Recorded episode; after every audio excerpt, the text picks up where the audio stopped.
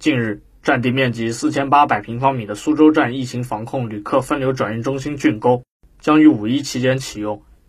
该分流转运中心集信息登记、身份查验、集中留观、分流转运于一体，将方便对旅客进行筛查和引导。旅客分流转运中心内以苏州下辖十个区县为单位进行了划分，旅客出站后将按目的地进入各区县分流点，有序进入待查等待区、上车等待区。分流中心还设有指挥室、调解室、留观室等，以便第一时间防控阻断疫情传播链，解决旅客出行难题。苏州火车站地区疫情防控专班工作人员娄烟成说：“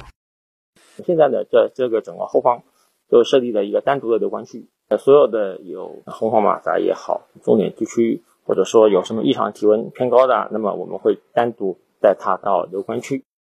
苏州火车站地区疫情防控旅客分流转运中心建设负责人刘伟提到：“那么，呃，整个呢，我们这个动线实行了是旅客跟工作人员之间不交叉啊，避免了相互感染。有可能的话，将来这个分流舱也可以作为一个火车站的一个应急空间吧。”